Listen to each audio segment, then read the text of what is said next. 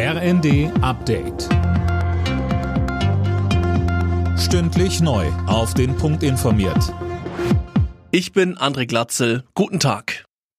In Prag hat der Gründungsgipfel der Europäischen Politischen Gemeinschaft begonnen. Mehr als 40 Staats- und Regierungschefs nehmen daran teil. Ziel soll es unter anderem sein, Sicherheit, Stabilität und Wohlstand auf dem europäischen Kontinent zu stärken.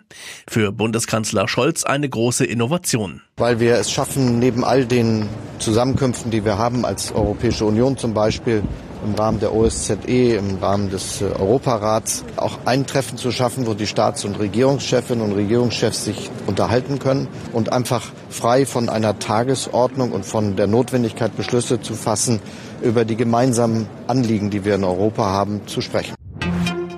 Nach den ersten Untersuchungen der Lecks an den Nord Stream Pipelines hat sich der Verdacht der Sabotage erhärtet.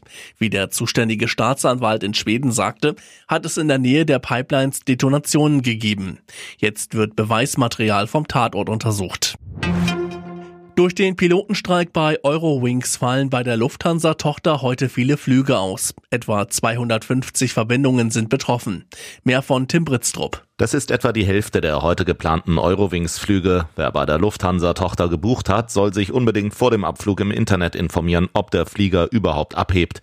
Aufgerufen zu dem Streik hat die Pilotengewerkschaft Cockpit. Sie will unter anderem längere Ruhezeiten zwischen den Flügen für die Piloten durchsetzen Eurowings findet den Streik unverhältnismäßig und unverantwortlich. Für zwei deutsche Clubs wird's heute in der Fußball-Europa League ernst. Union Berlin ist ab 18.45 Uhr im schwedischen Malmö zu Gast. Der SC Freiburg spielt danach zu Hause gegen Nantes aus Frankreich. In der Conference League trifft der erste FC Köln auf Partisan Belgrad.